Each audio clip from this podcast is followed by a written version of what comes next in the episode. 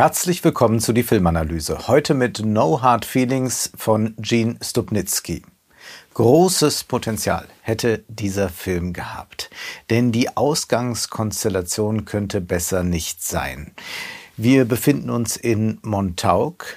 Maddie ist eine junge Frau, 32 Jahre alt, die ohne ihre Mutter jetzt auskommen muss. Die Mutter ist verstorben, hat ihr das Haus hinterlassen, aber dieses Haus ist in Gefahr, denn die Grundsteuer ist fällig und Maddie hat einfach kein Geld. Dann wird noch ihr Auto weggebracht, auch das kann sie sich nicht mehr leisten und damit fällt ihr einziger Job weg, nämlich als Uberfahrerin möchte sie eigentlich versuchen, genügend Geld zu verdienen, um sich diese Grundsteuer noch leisten zu können. Sie jobbt dann dort ein bisschen, aber so richtig gibt es für sie keine Möglichkeit. Ihre Freunde wissen auch nicht weiter. Auch sie leben eher prekär. Der eine rät vielleicht, den menschlichen Körper auszuschlachten, kapitalistisch. Plasma, Eizellen, immer könne man irgendetwas verkaufen und in gewisser Weise tut sie dies dann auch.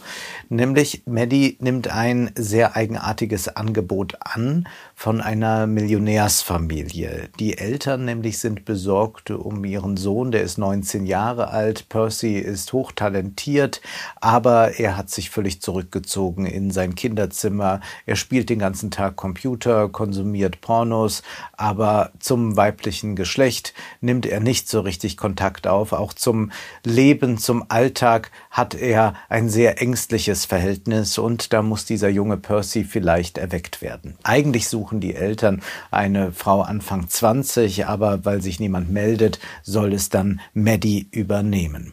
Es ist sehr schön, wie der Film in der ersten halben Stunde mit dieser Hierarchie spielt und das immer mal wieder auch später aufgreift, nämlich, dass wir es ja hier erst einmal mit einem Konflikt zwischen oben und unten zu tun haben, zwischen reich und arm und die Kamera arbeitet das heraus. So sehen wir Maddie, wie sie mit ihren Inline-Skates dahin fahren muss zu dieser Familie zum Vorstellungsgespräch. Der Sohn darf natürlich von all dem nichts wissen und sie muss dann erst einmal eine sehr, sehr lange Einfahrt hinauffahren, muss sich da hochrobben. Dann ist die nächste Hürde eine Treppe. Die Eltern stehen schon oben. Das Oben- und Untenspiel wird sehr, sehr äh, verdeutlicht von der Kamera und komödiantisch eingefangen vor allem. Und Jennifer Lawrence hat dafür Talent. Sie zelebriert das Verruchte, das Ordinäre, das bisschen Kokette mit großem Talent zur Komik.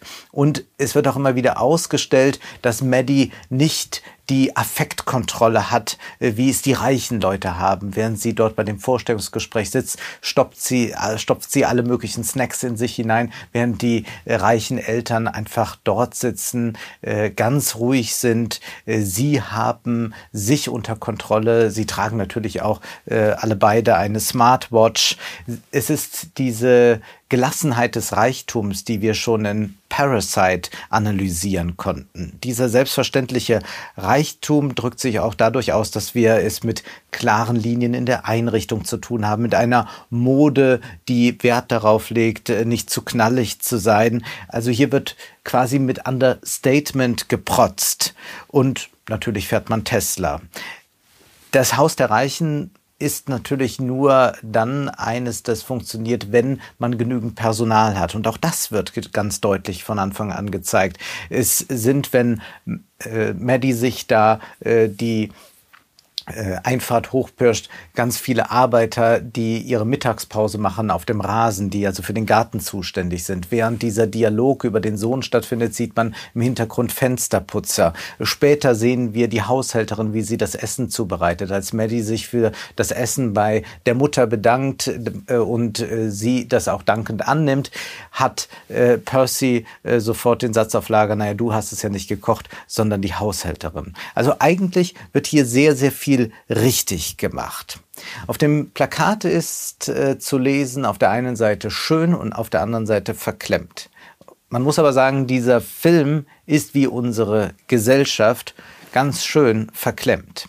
Wir diskutieren heute viel über Hierarchien. In den USA und in vielen anderen Ländern ist es äh, inzwischen verboten, miteinander intime Beziehungen am Arbeitsplatz einzugehen. Der Ort, an dem man einen Großteil seines Tages verbringt, darf also keiner sein, an dem man sich kennenlernt. Diese Absurdität wird unterstützt durch Debatten, die jegliche Hierarchie aus Beziehungen verbannen wollen. Dabei geht es ja in erster Linie bei diesen Diskussionen immer um ökonomische Hierarchien. Also da äh, äh, Geld Macht bedeutet, wird dem, der mehr Geld hat, Machtmissbrauch unterstellt. Tatsächlich kann das ja auch vorkommen und kommt auch vor, aber der Generalverdacht führt in die Irre. Ausgeklammert wird dabei doch, dass Hierarchien in Beziehungen nicht nur ökonomischer Natur sind. Es gibt nicht nur ökonomisches Kapital, sondern beispielsweise auch ästhetisches Kapital.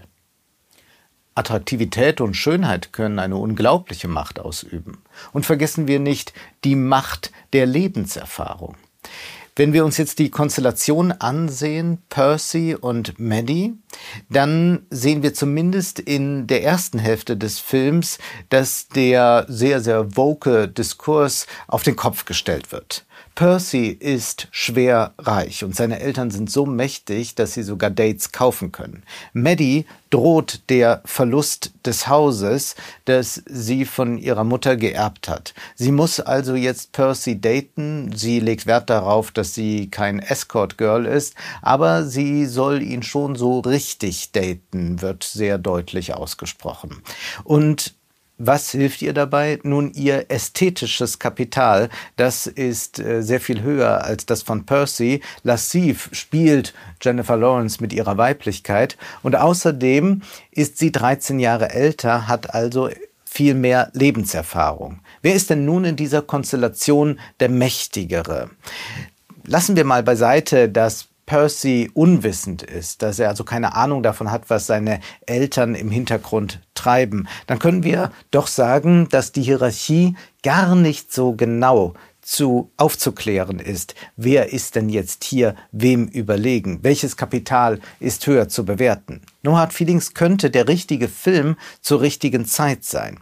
Wir hören überall das Wort heute Compliance, also Regelkonformität. Aber No Hard Feelings ist die Verbildlichung einer Compliance-Abteilung. Befolgt wird ein Regelwerk, in dem ein Altersunterschied, in dem Lust und Hedonismus eigentlich strengstens verboten sind. Denn darauf läuft dieser Film hinaus. Das ist jetzt zunächst einmal keine neue Konstellation, die uns hier angeboten wird. Denken wir an die Reifeprüfung. Auch da ist es eine ältere Frau, die einen jungen Mann zum Leben erweckt. Oder denken wir an Lisa, der helle Wahnsinn von 1985. Da sind zwei Jungs, Gary und Wyatt, beide 15 Jahre alt, die sich Frankenstein-mäßig eine Frau kreieren, die dann tatsächlich auch in Fleisch und Blut erscheint und die dann diese beiden äh, Jungs hin zum Leben führt, wenngleich sie äh, nicht dann die Geliebte wird, sondern eigentlich Freundinnen für diese Jungs sucht. Aber auch sie ist älter, sie ist 23 Jahre alt.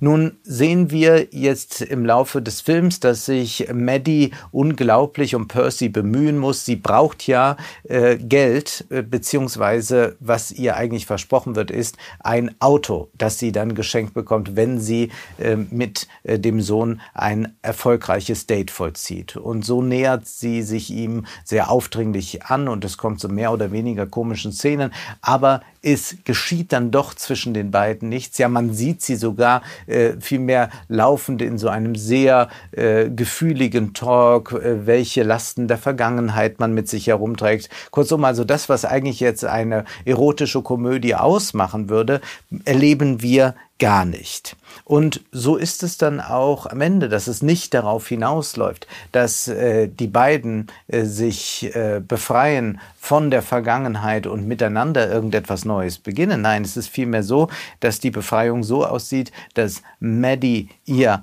Haus verkauft, obwohl sie sich es jetzt doch leisten kann, diese Grundsteuer zu zahlen Sie zieht nach Kalifornien und Percy tut exakt das, was seine Eltern von ihm verlangen. Nachdem er so ein bisschen zumindest jetzt mal aufgeweckt wurde, geht er nach Princeton an die, Elite, äh, äh, die Elite-Universität. Maddie adoptiert zudem am Ende einen verhaltensgestörten Hund aus dem Tierheim, in dem Percy jobbte. Das ist kein überflüssiges Detail, sondern manifestiert noch einmal die Enthaltsamkeit. Die Frau findet sich freiwillig in die Rolle der Care-Arbeiterin ein. Und das wird deshalb sehr deutlich, dass sie hier so eine Ersatzmutterschaft antritt, weil sie, als sie vorgibt, äh, diesen Hund adoptieren zu wollen, zu Beginn des Films, auf die Frage, warum sie das denn wolle, antwortet, weil ich selbst keine bekommen kann. Das heißt, die Mutterschaft wird hier als etwas gesetzt, was jetzt der Frau, die über 30 ist, zukommen soll. Sie soll jetzt Verantwortung übernehmen. Der Hund ist auch der Ersatz für Percy und sie kann sich aber auch noch ein bisschen um Percy kümmern, kann ihn bemuttern, weil sie ihn ja auch nach Princeton mit dem Auto fährt. Die Sexualität ist damit aber verbannt. Wir sehen immer wieder das Scheitern. Die beiden wollen mal miteinander schlafen, vor allem will sie erst mehr als er, dann will er, dann ist er aber betrunken und sie will nicht und so weiter. Aber letztlich kommt es nicht dazu. Die Sexualität wird verbannt und das Erziehungsprogramm der Eltern hat gefruchtet. Percy wirkt nun etwas aufgeschlossener, er kann nun Karriere machen, die Investition Kind hat sich für die Eltern gelohnt. Das Geld bleibt in der Familie. Denn die eigentliche Kontroverse in diesem Film zwischen den Eltern ist ja interessanterweise, dass Percy seinen Eltern mitteilt, er hat eine Freundin nun, und damit ist Maddie gemeint, sie äh, wohne in Montauk und deswegen habe er sich nun auch gedacht, in Montauk zu bleiben und nicht an die Elite-Uni zu gehen. Und Daraufhin sind die Eltern völlig entrüstet, kontaktieren Maddie und Maddie soll jetzt ihn dazu bewegen, doch nach Princeton zu gehen. Das heißt also, da, wo der Sohn äh, Selbstständigkeit für sich reklamiert, da wird es ihm von den Eltern untersagt und nun will es die Dramaturgie des Films, dass der Plan der Eltern auch strikt verfolgt wird. Es wird also hier etwas deutlich, was wir eigentlich aus Titanic kennen. Man darf zwar Sex haben irgendwo da unten, aber wenn dann die Standesgrenzen auch in der Öffentlichkeit überschritten werden, wenn also Jack und Rose Hand in Hand an Deck gehen, dann muss der Eisberg kommen, dann ist wirklich Schluss. Und äh, einen solchen Eisberg erleben wir dann auch hier in Form der Eltern, die dann äh, das Ganze in Bewegung setzen, äh, damit auf jeden Fall Percy nach Princeton geht. Die Messayance wird erfolgreich abgewehrt. Percy hat sich im Vorfeld ja schon standesgemäß mit einer Princeton-Studentin angefreundet und die Nicht-Akademikerin Maddie hat das Nachsehen. Der Standesunterschied wird zwar zunächst persifliert, aber die Grenzüberschreitung ist verboten. Wir sind hier im bürgerlichen Trauerspiel angekommen, das uns als Komödie verpackt wird. Ja, hier muss das gefallene Mädchen äh, die ehrlose Frau, wie immer man das damals betitelte, nicht durch einen Dolchstoß sterben, aber Maddie muss akzeptieren, dass sie diese Beziehung nicht führen kann. Die Beziehung zerbricht aber noch nicht, interessanterweise, als ans Licht kommt, dass die Eltern diesen Plan geschmiedet haben dass Maddie nur bezahlt wird dafür, dass sie Percy datet. Er ist zwar wütend, zerstört das Auto, das Maddie versprochen wurde, aber es gibt anschließend eine Bettszene. Obwohl Percy schon in Kenntnis gesetzt wurde über die wahren Verhältnisse, ist er nun mit Maddie in seinem Zimmer. Sie weiß noch nicht, dass er da ein Telefonat belauscht hat und deswegen über alles unterrichtet ist. Das Unterfangen Sex scheitert aber. Es kommt aufgrund einer vorzeitigen Ejakulation nicht zum Coitus. Das Drehbuch untersagt es aber den Figuren, einen zweiten Anlauf zu wagen. Stattdessen führt jetzt Maddie mit Percy einen interessanten Dialog. Sie sitzen nebeneinander im Bett und die Auseinandersetzung zwischen den beiden ist nun nicht eine über Sexualität, Erotik, Begehren, sondern eine über Ungleichheit. Percy will eigentlich Maddie konfrontieren mit dem, was da los ist, aber Maddie macht ihm deutlich, du sprichst von einer ganz anderen ökonomischen Position aus. Ihr seid reich und ich verliere vielleicht bald mein Haus. Und nun geschieht etwas, was schockierend ist, nämlich Percy sagt ihr, es ist auch deine Entscheidung hier zu bleiben. Du kannst auch das Haus verkaufen, du kannst auch einen anderen Weg gehen, du musst dich nicht an die Vergangenheit binden und so weiter. Was hier gesagt wird, ist, ja, mag ja sein, dass es hier ein bisschen Ungleichheit gibt, aber eigentlich ist es doch nur eine Frage des Wollens. Das bleibt aber nicht allein Figurenrede, sondern genau dies vollzieht dann auch der Film und macht uns das deutlich. Interessant ist vielleicht auch noch, dass es hier zwar immer wieder darum geht, dass in Montauk immer mehr Reiche leben, das Leben immer teurer wird, sich das kaum noch ein Normalbürger leisten kann. Zugleich aber das eigentliche Problem von Maddie das ist, dass sie vom Steuerstaat abverlangt bekommt, Grundsteuer zu leisten. Also der Staat ist vielleicht eher das Problem, wird hier uns gezeigt, als die eigentliche ökonomische Ungleichheit. Und so wundert es nicht, dass der Film uns individuelle Lösungen für politische Probleme anbietet. Maddie prostituiert sich und ihre engsten Freunde können sich kein Haus leisten, obwohl sie jetzt eine Familie gründen wollen. Sie müssten eigentlich wegziehen. Und so kommt es, dass Maddie ihnen das Haus deutlich unter Marktwert überlässt. Diese Umverteilung glorifiziert der Film, weil sie zwischen den prekär Lebenden stattfindet. Seht hier, wie schön die armen Leute teilen können. Was als Freundschaftsgeste seitens Maddie verkauft wird, ist ein weiterer Schritt aber in die Armut auch für Maddie, da sie als Uber-Fahrerin ja jede Rücklage brauchen könnte. Unangetastet hingegen bleibt das Geld von Percys Familie. Er demoliert sogar Maddies versprochenes Auto, aber sie ist es, die für die Reparatur aufkommen muss. Percy richtet sich auch nicht gegen seine Eltern, er ermahnt sie nur, er bittet sie darum, nun ein bisschen mehr Freiheit zu haben und sie dürfen ihn nicht zu sehr umsorgen.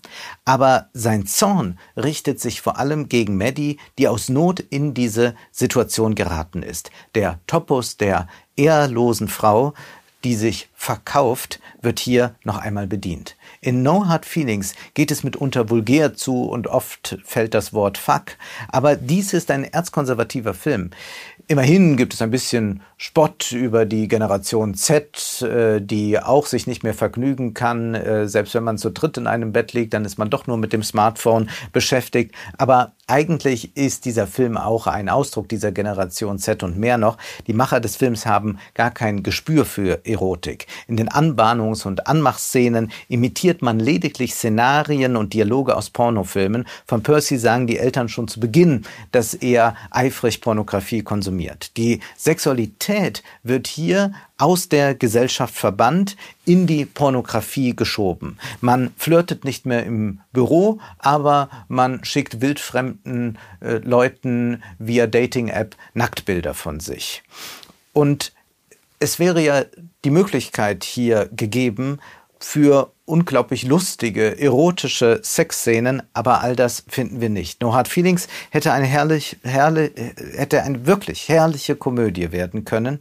Ein 19-jähriges Rich Kid brennt mit einer 32-jährigen Uber-Fahrerin durch und sie haben gemeinsam eine wunderbare Zeit und stellen nebenher noch ein bisschen die Eigentumsordnung auf den Kopf. Stattdessen aber tut ein Sohn, was seine Eltern ihm sagen. Sexuelle Beziehungen müssen hierarchiefrei sein. Das meint hier, man hat die Standesgrenzen zu respektieren und man hat nur Sex innerhalb des eigenen Standes. Erotik ist auf der Leinwand ohnehin untersagt, damit wir nur schauen, aber nicht sehen. Das war die Filmanalyse mit Wolfgang M. Schmidt. Ihr könnt den Podcast finanziell unterstützen, entweder unter www.paypal.me-filmanalyse oder unter der in der Beschreibung angegebenen Bankverbindung. Vielen Dank.